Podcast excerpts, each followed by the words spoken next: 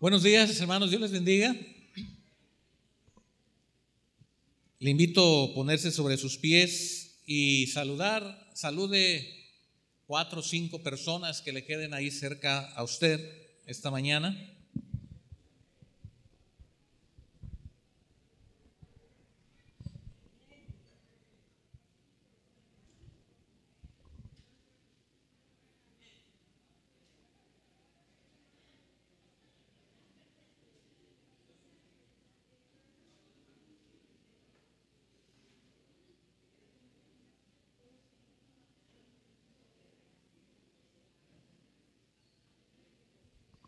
Saludamos a todos los que siguen la señal a través de internet.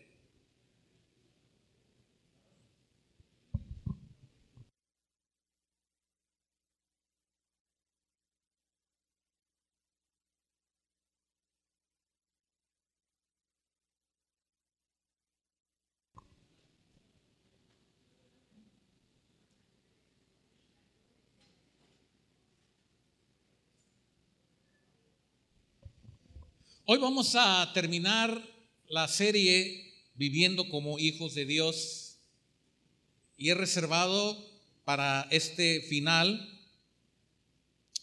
Primera de Pedro 2, 9 y 10. Primera de Pedro 2, 9 y 10.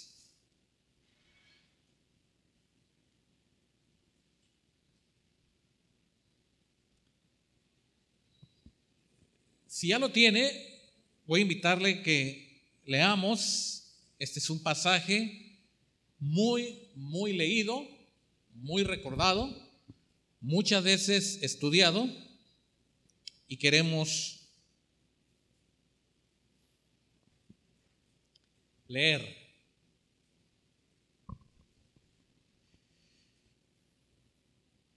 ¿Ya lo tiene? Vamos a ponernos en pie para leer estos dos versículos Primera carta del apóstol Pedro, capítulo 2, versículos 9 y 10.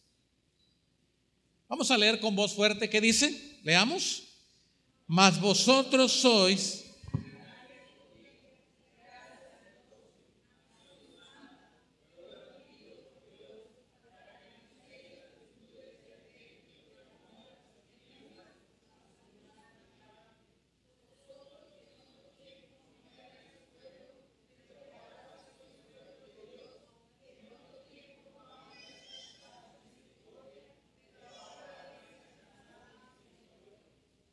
Oremos. Padre, te damos gracias en esta mañana. Bendice a tu pueblo en este lugar. Bendícenos a todos con bendiciones espirituales. Y te agradezco, Señor. Te agradezco porque tú nos das la vida. Te agradezco, Señor, porque tú nos das el pan, la seguridad. Tú nos das, Señor, todo lo que tenemos simplemente por tu gracia, por tu amor, por tu misericordia. Somos tus hijos, Padre. Gracias te damos en el nombre de Cristo Jesús. Amén. Pueden tomar su lugar.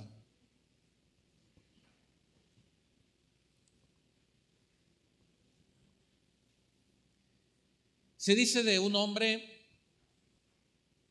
que soñaba con estar en la Marina de los Estados Unidos. Es una película.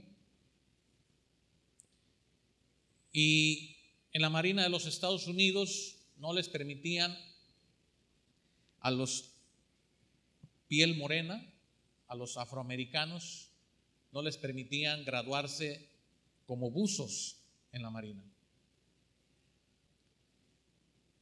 Este hombre su sueño era llegar a ser un buzo de la Marina, pero su color de piel no calificaba para ser un buzo de la Marina. Él lo sabía y sin embargo se enlistó y a su llegada al campo de preparación, de entrenamiento, los compañeros sabían que él no iba a lograr acreditar el entrenamiento por su condición de su piel. La historia de este, de este buzo relata que le hicieron la vida imposible, incluso quienes tenían que adiestrarlo para poder terminar su carrera. El final de la película, no de la película, el final de ese entrenamiento, el director de aquel lugar de adiestramiento da la orden que él no debe graduarse, él no debe de armar una pieza para poder acreditar como buzo de la Marina. Él dijo, un negro no puede dañar la imagen de los buzos de la Marina en los Estados Unidos. Contra todos los pronósticos, después de más de 10 horas de estar en el fondo del mar, logró armar aquella pieza y cuando las fuerzas les faltaban, porque ya tenía hipotermia, jaló de su cuerda para que lo levantaran y la orden vino y le dijeron, no lo saquen. Salir del agua con la pieza terminada equivalía a ser declarado buzo de la Marina de los Estados Unidos. Sin embargo, aquel capitán desobedeció la orden, lo sacó y por primera vez la Marina de los Estados Unidos en el área de los buzos tenía un hombre de color negro. Las preguntas de aquel hombre hacia su capitán jefe era, ¿por qué? ¿Por qué?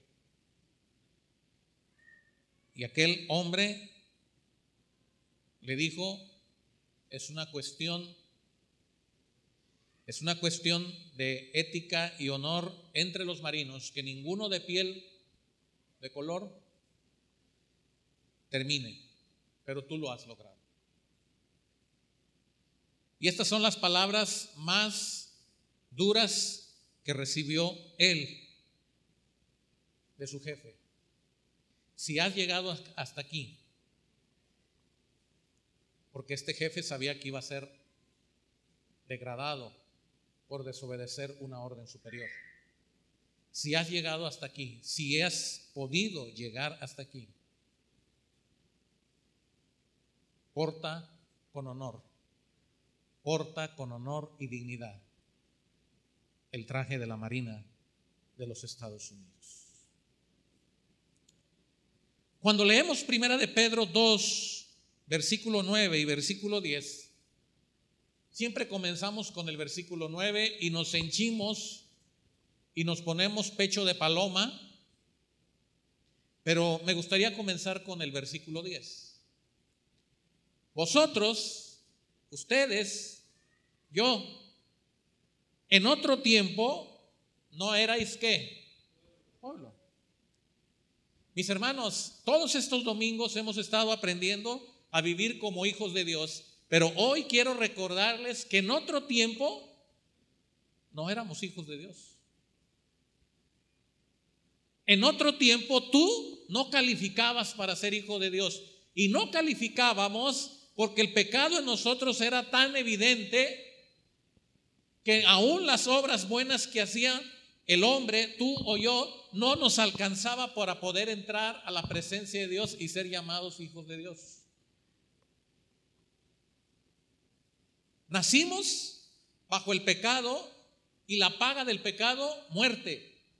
Y estando en condenación de muerte, dice la palabra que Dios amó al pecador de tal manera amó Dios al mundo que dio a su único Hijo para que todo aquel que en Él cree no se pierda. Mas Dios muestra su amor para con nosotros que siendo aún pecadores, hermanos, nosotros en otro tiempo no calificábamos ninguno. Por muchas obras buenas que hiciéramos, no calificábamos para ser llamados hijos de Dios. Es más, ni siquiera tú pensarías algún día poderte dirigir a Dios, a ese Dios santo, poderoso, perfecto, y decirle, Padre, no calificábamos. Pero el apóstol dice, en otro tiempo ustedes no aparecían en la lista de hijos, pero por ahora, pero en este momento, pero en este presente, dice el versículo 10, ahora sois pueblo de qué? De Dios. ¿Cuántos son hijos de Dios? Amén. Pero en otro tiempo no calificabas. En otro momento no podías ser llamado. Sin embargo, el mismo versículo 10 declara que en otro tiempo no habíamos alcanzado misericordia. Y usted va a decir, ¿cómo? Sí, si estuviéramos viviendo bajo la ley, hubiéramos muerto. Muerto por la ley. Porque la ley decía que cualquiera que infringiera, que cualquiera que no se sometiera, incluso perdiera su vida por causa de la ley. Y usted va a recordar que muchos murieron a consecuencia de la ley.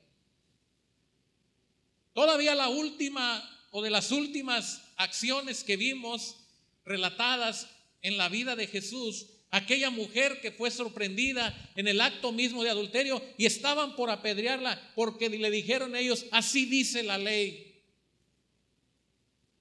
Nosotros no teníamos misericordia, hermanos. Nosotros no habíamos alcanzado, aunque tú hubieras sido una persona ejemplar, no alcanzabas misericordia para ser condenado a la muerte. En otro tiempo no habías alcanzado misericordia. Pero dice el versículo 10 de primera de Pedro 2, pero ahora habéis alcanzado qué? Misericordia. Entonces somos hijos, ¿por qué? ¿Por qué? Por pura misericordia, hermanos. Por pura misericordia. Y voy a decir algo para que usted y yo comprendamos este efecto de misericordia.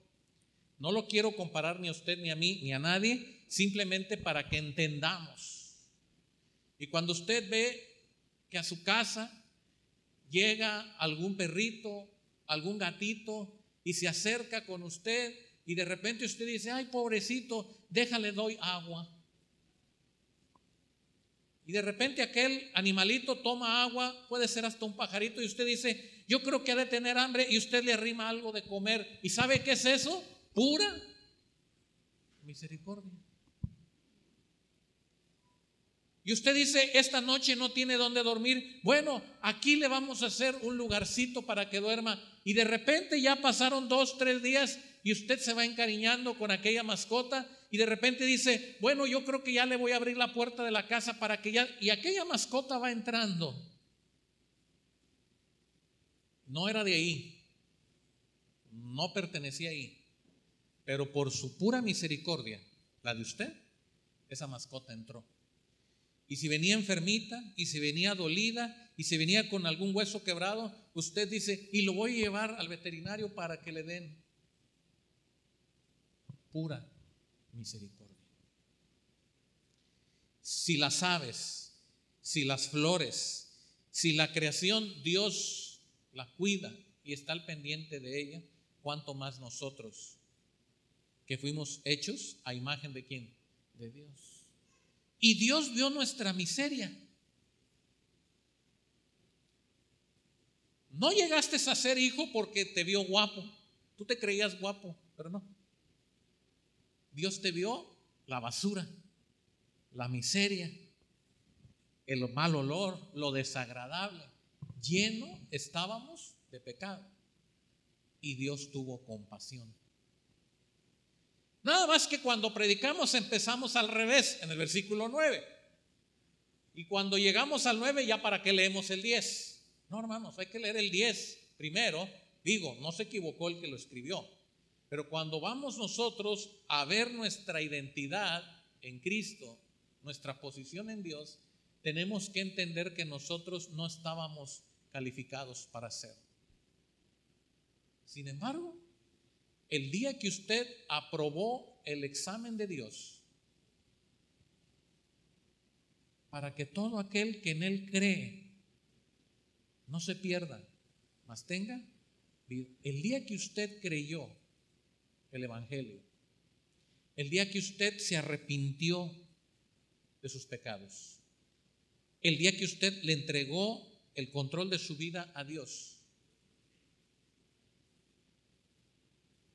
Ese día usted fue sacado de la condenación y Cristo lo sentó en su reino. Pero hay unas palabras que Dios nos recuerda para que andemos como es digno de un hijo de Dios. Versículo 9. Ahora sí. Aquel buzo de la marina le dijeron, porta con honor el traje de la Marina de los Estados Unidos. Es un privilegio ser el primer hombre de color negro que estará enlistado, porta con honor el traje. Y el versículo 9, hermanos, más o menos es, porta con honor el ser hijo de Dios. Veamos todos juntos, ahora sí, el versículo 9. ¿Qué dice? Otra vez, porque nos desinflamos un poquito a leer. Versículo 9, ¿qué dice? Mas vosotros sois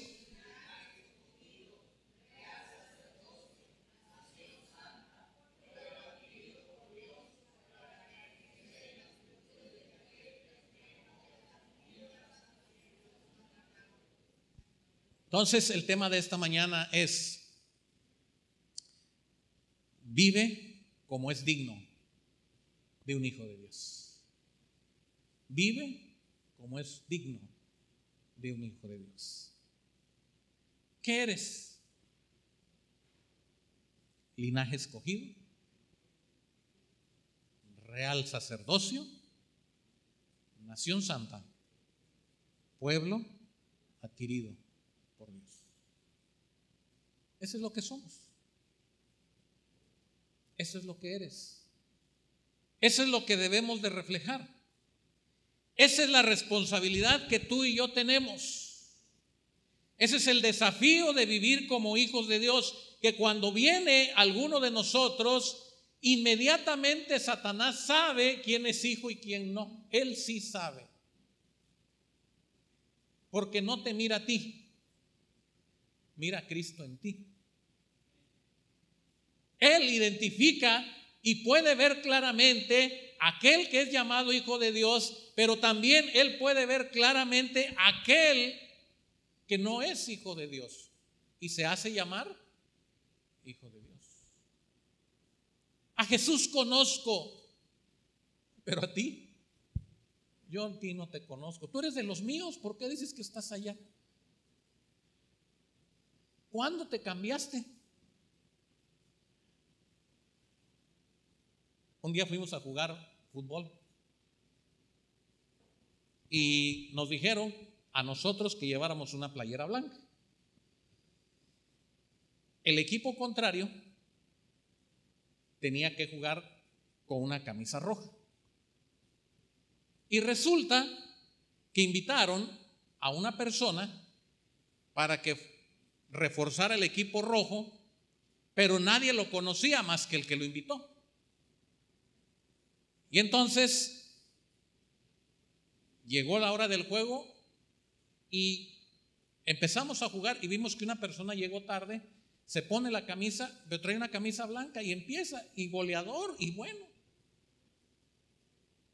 Pues nosotros dijimos, somos de los blancos, y está metiendo goles para nosotros, que siga. Cuando pasa el medio tiempo, pues ya le preguntamos. No, a mí me invitó fulano. ¿Y dónde está fulano? No, fulano no vino, pero fulano era de los rojos. Dice, nada más que yo me dijeron que una camisa roja y no encontré, me traje esta blanca y yo me metí con los blancos. Jugó con nosotros, goleamos. Así hay mucho cristiano con la playera equivocada. Dios conoce quiénes son sus hijos y el diablo también. Pero el llamado de Dios para ti para mí es que andemos como es digno. Real sacerdocio, linaje escogido, nación santa. Quiero que vean conmigo una historia que les va a llamar poderosamente la atención, que ustedes ya la conocen, pero que quiero que la vean el día de hoy. Libro de Josué. Libro de Josué.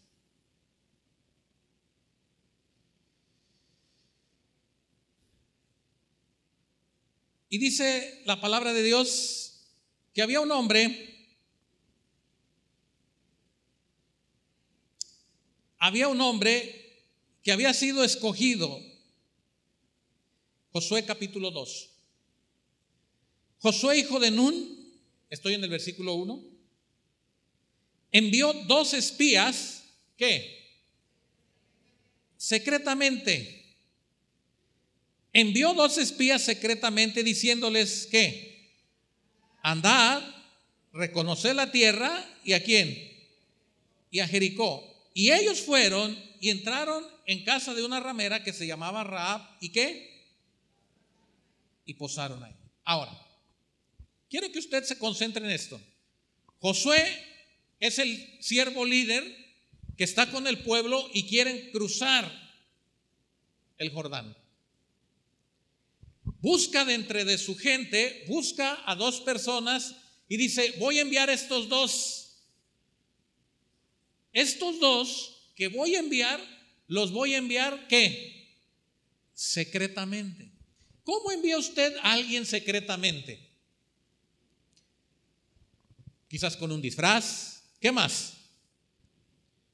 Quizás con una peluca, quizás eh, con un aspecto similar al de la gente que está ahí. Pero dice la Biblia que Josué toma a dos y los manda secretamente.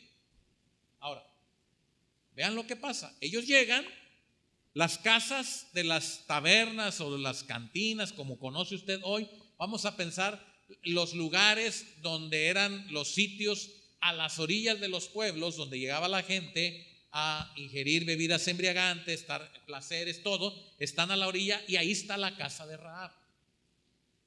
Y aclaro esto porque muchos dicen llegaron al pecado. No, llegar, fue el primer lugar que estaba a la entrada de la ciudad y llegan ahí. Ahora, vean lo que dice el versículo 2. Y fue dado aviso al rey de Jericó ¿Qué? He aquí que hombres de los hijos de Israel, ok, entonces, ¿qué nos sirvió? Josué manda dos secretos y dice, ustedes se van a ir a infiltrar allá y me van a traer el informe de cómo vive o cómo es la gente o cómo es la ciudad allá. Y los manda. Pero resulta que no pasan la prueba del secreto. Y le avisan al rey de Jericó, ahí andan dos espías de los hijos de Israel que vienen y han entrado para espiar esta tierra. ¿Quién falló? ¿Ande? Los disfraces, dice el hermano, las barbas se le olvidaron. ¿Qué falló? Bueno, hermanos, aquí la Biblia no dice qué fue lo que falló, pero quiero detenerme en esto. Estos hombres eran hijos de la tierra de Israel, eran israelitas. Josué los escogió. Lo ideal hubiera sido que nadie los hubiera qué? Descubierto. Ese hubiera sido lo que. Y una semana después vinieron a Josué y fuimos a Jericó y estuvimos una semana y nadie nos conoció.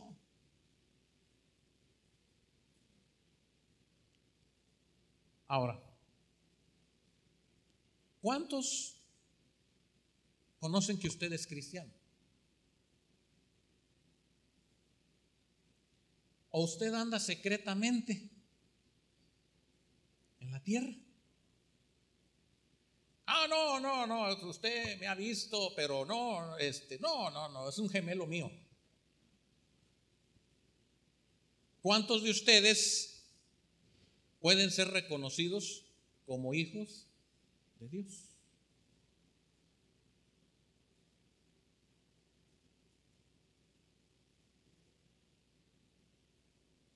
Hace varios días, no tengo tiempo exacto, pero hace muchos días, me senté a comer con unas personas y unas personas me dijeron, tú eres hijo del maestro. Y sí. Y me preguntan, ¿ustedes son cristianos, verdad? sí.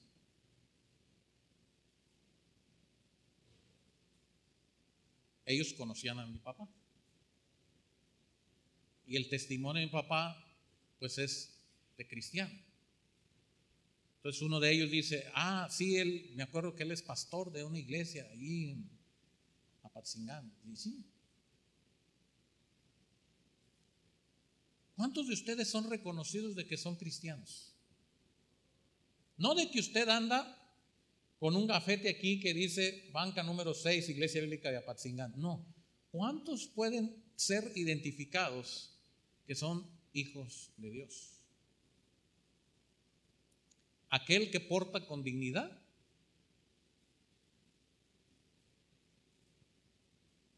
Su traje de hijo de Dios. Ahí andan dos que quieren espiar la tierra.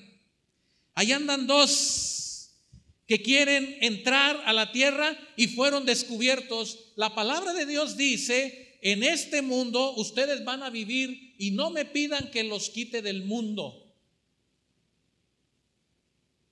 Voy a rogar por ustedes para que estén bien, pero van a tener aflicción y van a ser aborrecidos y no los querrán y los apartarán. Mas vosotros sois, ¿qué? Linaje escogido, real sacerdocio, nación santa pueblo adquirido por Dios. No se necesita que usted diga que es cristiano. Satanás reconoce el que es hijo y el que no es hijo. El pueblo, el mundo reconoce quién es hijo y quién no es hijo. ¿Está usted preparado para andar en la tierra que Dios lo puso, en la ciudad donde usted lo puso, para ser llamado hijo de Dios. Dice la palabra de Dios que estos hombres fueron descubiertos y fueron descubiertos para poder morir por encargo del rey. Y cuando estos hombres y cuando estas eh, personas llegaron a buscarlos, dice la palabra de Dios, que aquellos hombres fueron rescatados por, por la mujer. Josué capítulo 5. Quiero que vayan conmigo. Josué capítulo 5.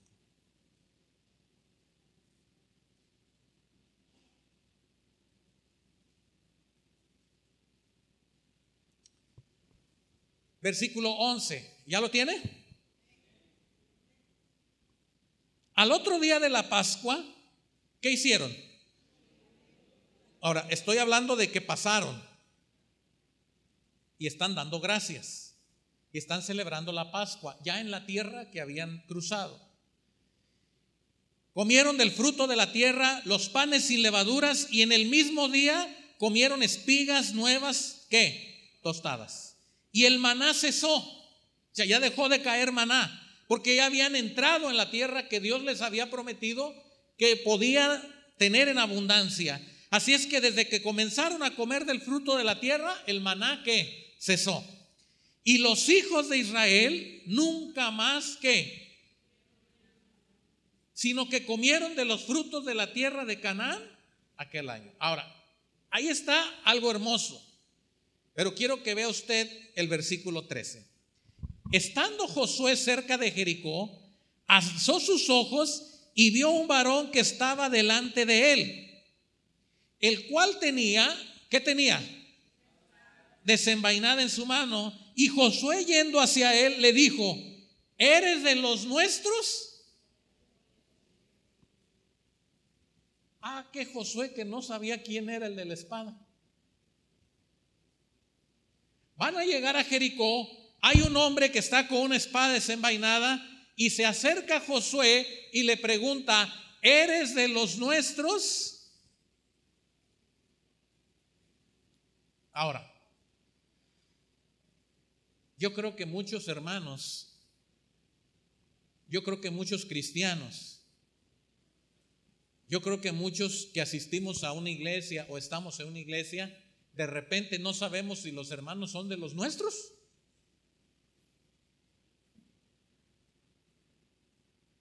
No sé, ya no supe. O somos de los mismos o, o qué pasó aquí.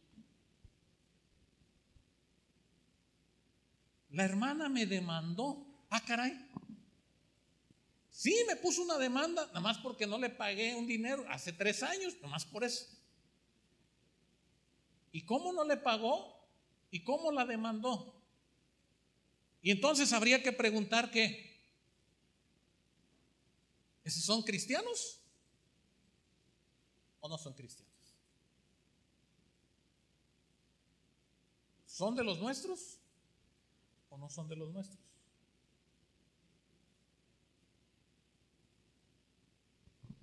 Y yo les platiqué en una ocasión, y si ya lo platiqué no voy a ser tan, tan extenso, pero les platiqué de una vez de un juego de fútbol entre creyentes de una congregación y un creyente invitó a otros jugadores de fútbol de la Comisión Federal de Electricidad. Que no eran creyentes.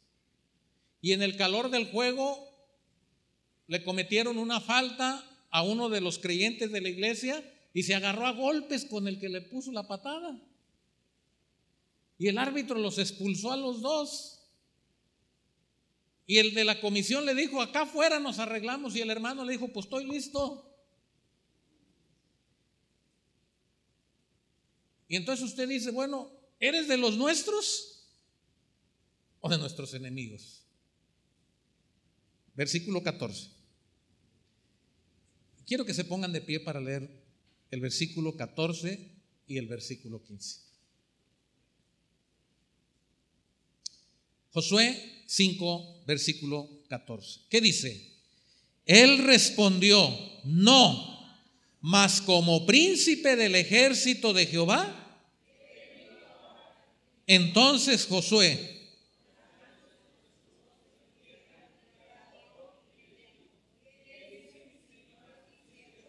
Y el príncipe del ejército de Jehová respondió a Josué.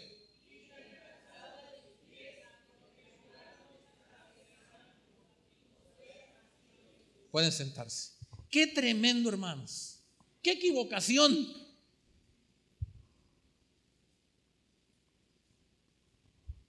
Qué equivocación. Estas son las mismas palabras en la zarza cuando Moisés quiere llegar a la zarza y la presencia de Dios y Dios mismo le dice, detente, quítate el calzado de qué? De tus pies, porque el lugar que pisas, santo es. ¿Quién le está hablando a Josué? Dios mismo. Pero en la confusión de que están entrando a una tierra y en la confusión de que ve una persona con una espada desenvainada, él le dice, ¿eres de los nuestros o eres enemigo? Dios le descubre y le dice, estás hablando con el príncipe Jehová de los ejércitos.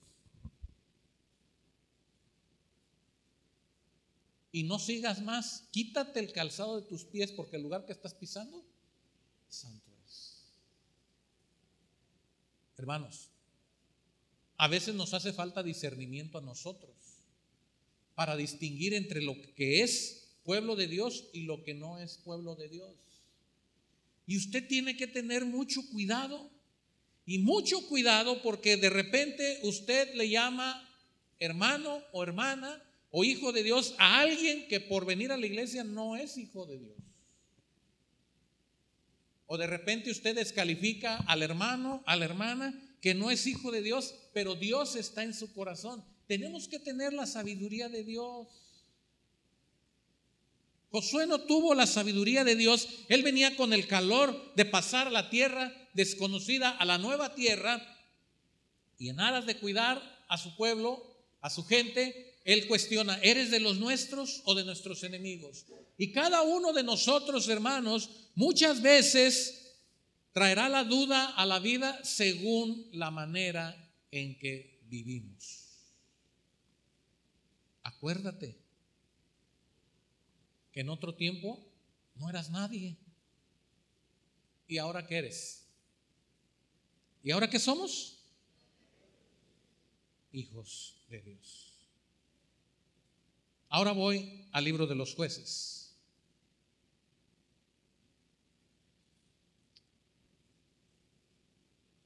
Jueces capítulo 6.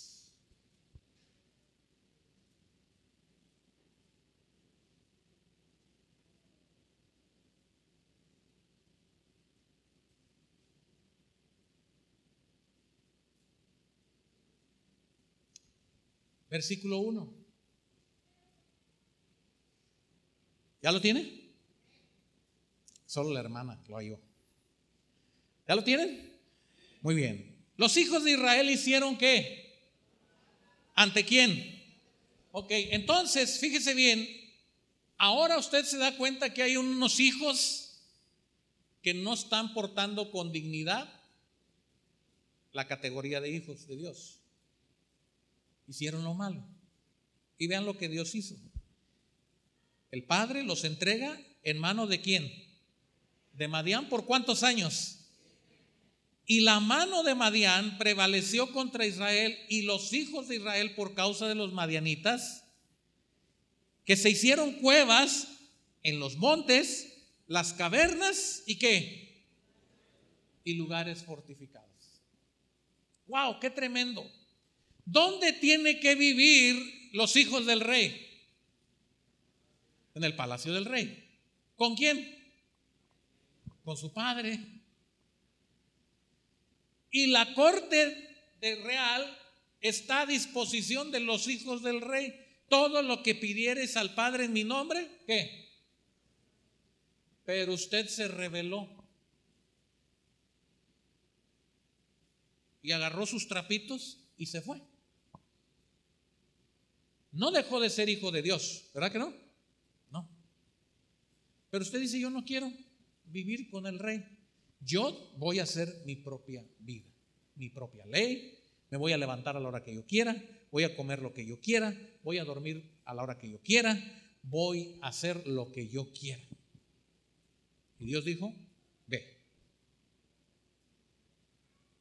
Pero Dios hizo algo con este pueblo que se rebeló y les dijo a los madianitas, Ustedes quieren, quieren ganar las batallas contra mis hijos, ahí se los dejo.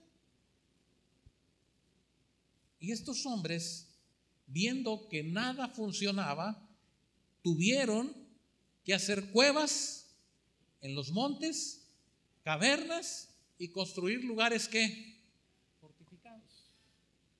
Pues, versículo 3, Sucedía que cuando Israel había sembrado, subían los madianitas y amalecitas, los atacaban, se comían los frutos de la tierra y no dejaban que comer a Israel, ni ovejas, ni bueyes, ni asnos.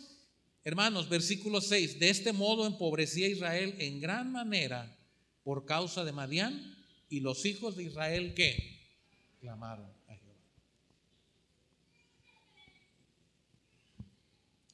No portaron con dignidad.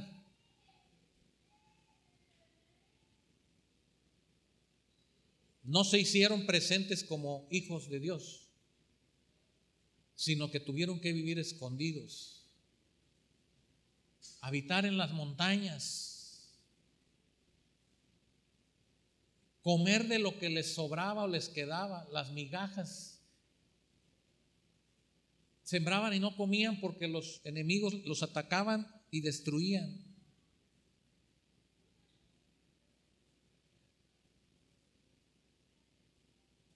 Muchas veces tú y yo, hermanos, estamos en esa miseria,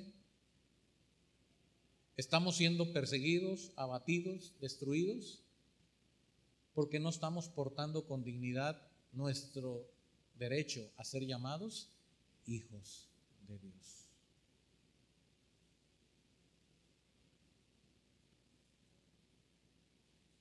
No dejaron de ser el pueblo que Dios amó. No dejaron de ser el pueblo que Dios había traído de la esclavitud de Egipto. Pero Dios dijo, esto es lo que el pueblo quiere. Así quieren vivir.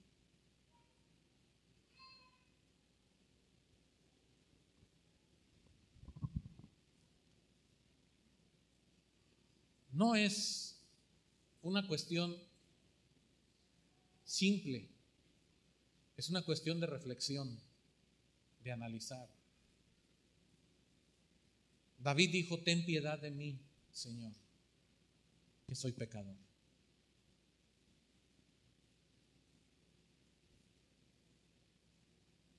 ¿En dónde quieres vivir? ¿Quieres vivir con el rey? Tienes que obedecer al rey y las leyes del reino. ¿Quieres vivir perseguido, en sufrimiento, en hambruna, en destrucción? Revélate a la casa de tu padre y pisotea tu legado de hijo de Dios. Y a Dios no le va a dar vergüenza de ver tu condición.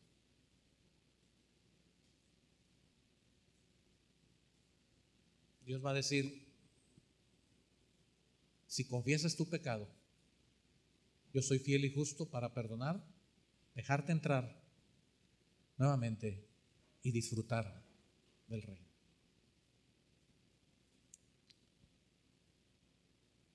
Yo quiero que vaya conmigo ahora al libro de Daniel. Este quizás sea el mensaje que más citas tocaré, pero es el último mensaje de esta serie viviendo como hijos de Dios.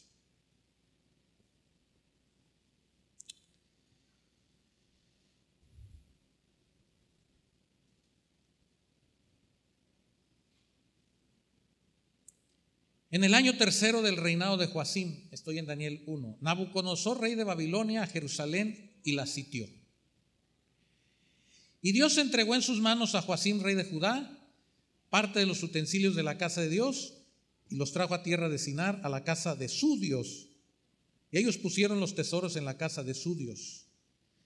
Y dijo el rey Nabucodonosor a Aspenas que trajese de los hijos de Israel del linaje real de los príncipes, muchachos en quienes no hubiese tacha alguna, de buen parecer, enseñados en toda sabiduría sabios en ciencia y de buen entendimiento, e idóneos para estar en el palacio del rey y que les enseñase las letras y la lengua de qué. Ahora,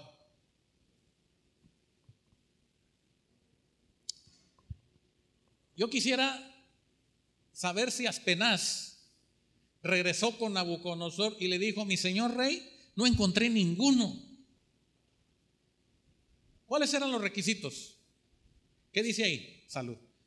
Ve a los hijos de Israel y vas a buscar hombres jóvenes sin, ¿qué dice la Biblia? ¿Sin qué? Sin tacha alguna. ¿Qué más? De buen parecer. Tres.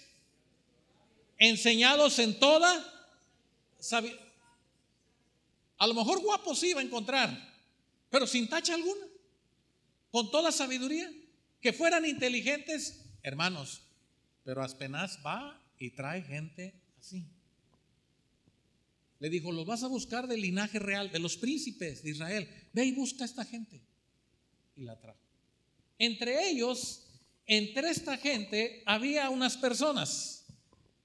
Versículo 6. Entre estos estaban Daniel, Ananías, Misael y qué? ¿De los hijos de quién? Ahora, usted va a señalar cuántas personas menciona la Biblia de la tribu de Judá. ¿Cuántos? Cuatro. Ahora, el jefe que los trajo les pone un nombre. A Daniel, Belsasar. A Ananías, Sadrach. A Misael, Mesac. Y a Azarías, Abed, Nego. Pero lo que me interesa es el versículo 8. Aquellos hombres fueron sacados del mar hombres negros de color para ellos, porque no eran iguales a ellos. No podían llegar a hacer nada en el reino de los babilonios. No podían llegar a hacer nada en el reinado de Nabucodonosor. Y fueron sacados como aquel buzo de la marina. Y tal vez aquel jefe les dijo, hagan de ustedes esta oportunidad de oro porque si ustedes pasan la prueba van a vivir en el reino. Van a vivir bien porque van a vivir donde hay abundancia, porque van a vivir donde está el rey, donde está el hombre más poderoso del planeta. Allí van a vivir. Quizás ustedes deben de portarse bien. Aprovechen esta oportunidad. Pero dice el versículo 8, y Daniel propuso en su corazón no contaminarse.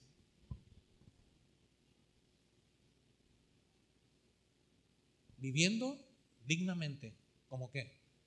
Como hijo de Dios. ¿Qué pasó con Daniel? Que no pasó con los otros tres. ¿Los otros tres hicieron lo malo ante los ojos de Dios? No. No hicieron lo malo. Simplemente que Daniel tomó una decisión superior a la de los demás. Hoy, hoy quizás haya cristianos que se están divirtiendo en algún lugar. ¿Dejan de ser hijos de Dios por eso? No. Tal vez se fueron al parque, tal vez se fueron a algún lado de diversión, tal vez no. Pero usted hoy escogió estar en la casa con su Dios. Y eso a usted le va a traer una bendición superior. No que al que está allá Dios no lo bendice, aclaro, por venir a la iglesia, no es que usted dice, ah, pues entonces voy a ir todos los días aunque no haya culto. No, digo que teniendo usted entre la posibilidad de quedarse a ver la tele en su casa y descansar, usted decidió venirse a la casa del Señor y adorar al Señor y cantarle a su Dios y estar aquí y aprender de su palabra. Y eso es un propósito que surge del corazón. Y Daniel propuso en su corazón que no contaminarse. Y vamos más adelante. Le dije que en este lugar íbamos. Dice la palabra de Dios capítulo 4.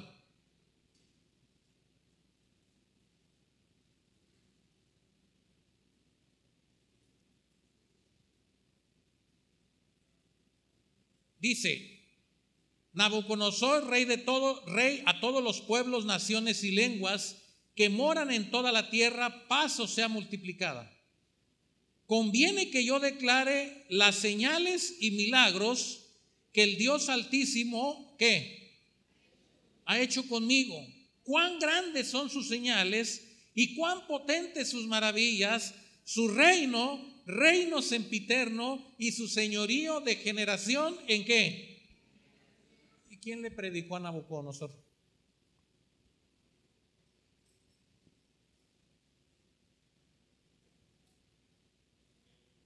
¿Quién le preguntó a Daniel? Daniel solamente tuvo que declarar lo que Dios le mostraba. Y el rey vio el poder de Dios en la vida de Daniel. Cuando Nabucodonosor está diciendo esto, hermanos, es porque Dios se reveló por las acciones, los hechos, la vida de Daniel. Daniel no buscaba ser el mejor. Daniel buscaba obedecer a su Dios. Daniel se propuso en su corazón no contaminarse. Y el rey, ese hombre poderoso, el más poderoso sobre todo el planeta, glorificando a Dios, porque Daniel le había mostrado el poder de Dios.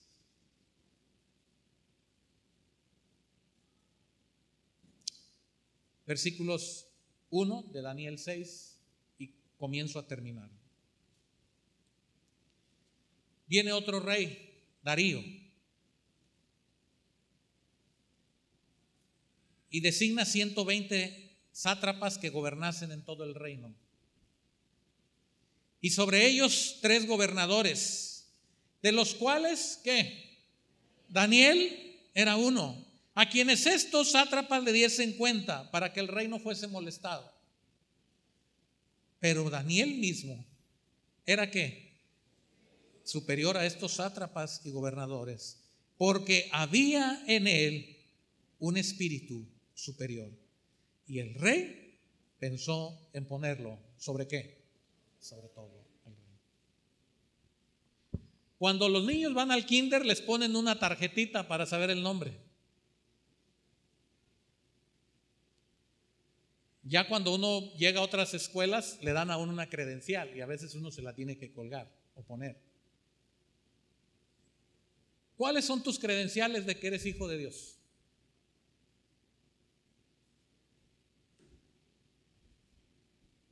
¿Cuáles son tus credenciales? La hermana dice la voluntad. ¿Cuáles son tus credenciales? Que alguien dice, este es hijo de Dios. El testimonio, tus acciones. Hermanos, la única manera de tú sacar tu charola es que cuando tú estás en medio de la oscuridad, brillas. Así. Porque Dios es luz. Y si Dios está en ti, ¿qué reflejas tú? ¿La luz de quién? Y tú eres luz. Noten que el rey pensó poner a Daniel sobre los 120 porque veía en Daniel un espíritu superior. No es lo que yo digo que soy, no es poniéndome una Biblia bajo el brazo. No es sacándome una foto aquí en la fuente y publicándola. No, hermanos, no, no, no, no.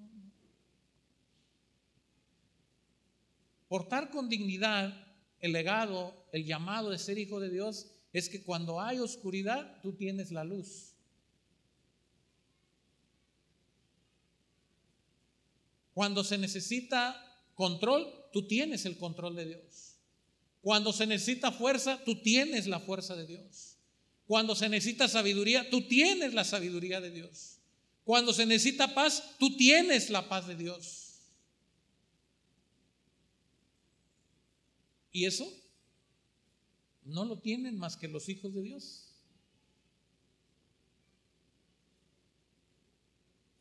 Daniel sabía que él era hijo de Dios. Daniel no era un adivino. Daniel no era un hechicero.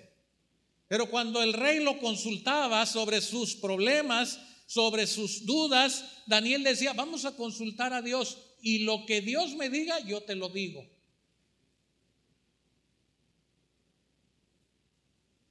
El verdadero hijo de Dios, aquel cristiano que actúa, es aquel cristiano que está haciendo la voluntad de Dios porque otros ven otros miran, otros cuestionan y preguntan y dicen, quiero preguntar algo. Y, te preguntan ese algo. Pero ya no vivo yo, y vive Cristo en mí. Yo soy hijo de Dios. No puedo vivir de otra manera.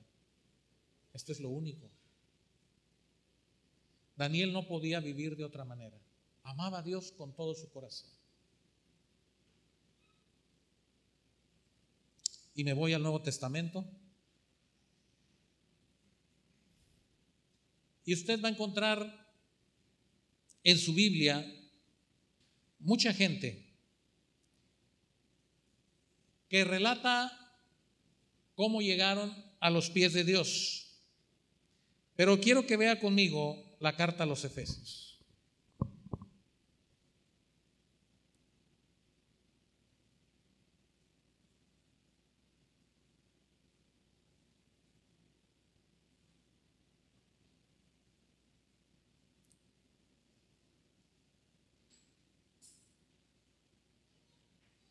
capítulo 3. Y aquí voy a terminar. Está el apóstol hablando y vean lo que dice el apóstol. Por esta causa, doblo mis rodillas ante el Padre. ¿De quién? De nuestro Señor Jesucristo. De quien toma nombre toda familia en los cielos y en la tierra, para que os dé conforme a las riquezas de su gloria el ser fortalecidos con poder en el hombre interior por su espíritu. Para que habite Cristo, para que habite Cristo por la fe en vuestros corazones, a fin de que arraigados y cimentados en amor, seáis plenamente capaces de comprender con todos los santos cuál es la anchura, la longitud, la profundidad y la altura, y de conocer el amor de Cristo que excede a todo conocimiento para que seáis llenos de toda la plenitud de Dios. Este es un mensaje de un hermano suyo, un hermano mío, Pablo, el apóstol, diciendo, yo doblo mis rodillas para que ustedes como hijos entiendan su posición, entiendan lo que son, sepan lo que es estar bajo la poderosa mano de Dios. De Él fluye todo lo que ustedes necesitan todo entendimiento viene de Él. Todo lo que ustedes necesitan, todo lo bueno viene de Él. Todo lo que es para su vida y para corregir su vida viene de Él. Entiendan que la plenitud de Dios puede estar en ustedes si ustedes la buscan. Versículo 20. Y aquel que es poderoso para hacer todas las cosas, mucho más abundantemente de lo que pedimos o entendemos según el poder que actúa en nosotros, a Él sea la gloria en la iglesia en Cristo Jesús, por todas las edades, por los siglos de los siglos. Vivamos con dignidad como hijos de Dios, entendiendo el lugar donde estamos, lo que somos y de dónde proviene todo lo que tú y yo necesitamos.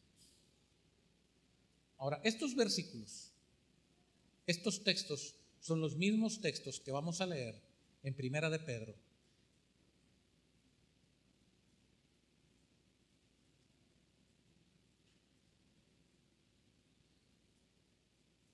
Y les invito a ponerse de pie. Capítulo 5.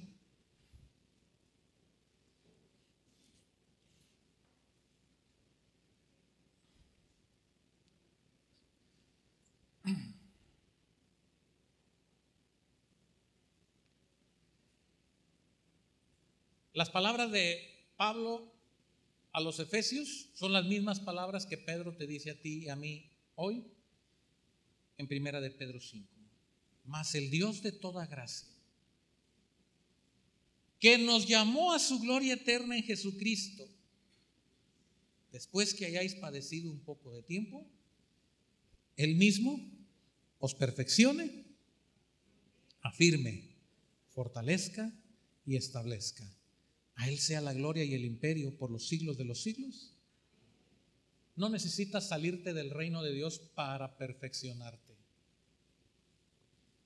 No necesitas salirte del reino de Dios para encontrar salud, para encontrar lo que te hace falta.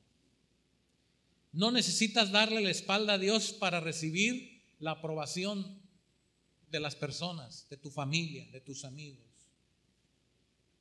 Pablo y Pedro de diferente manera te dicen, todo lo que tú necesitas lo tienes porque eres hijo de Dios.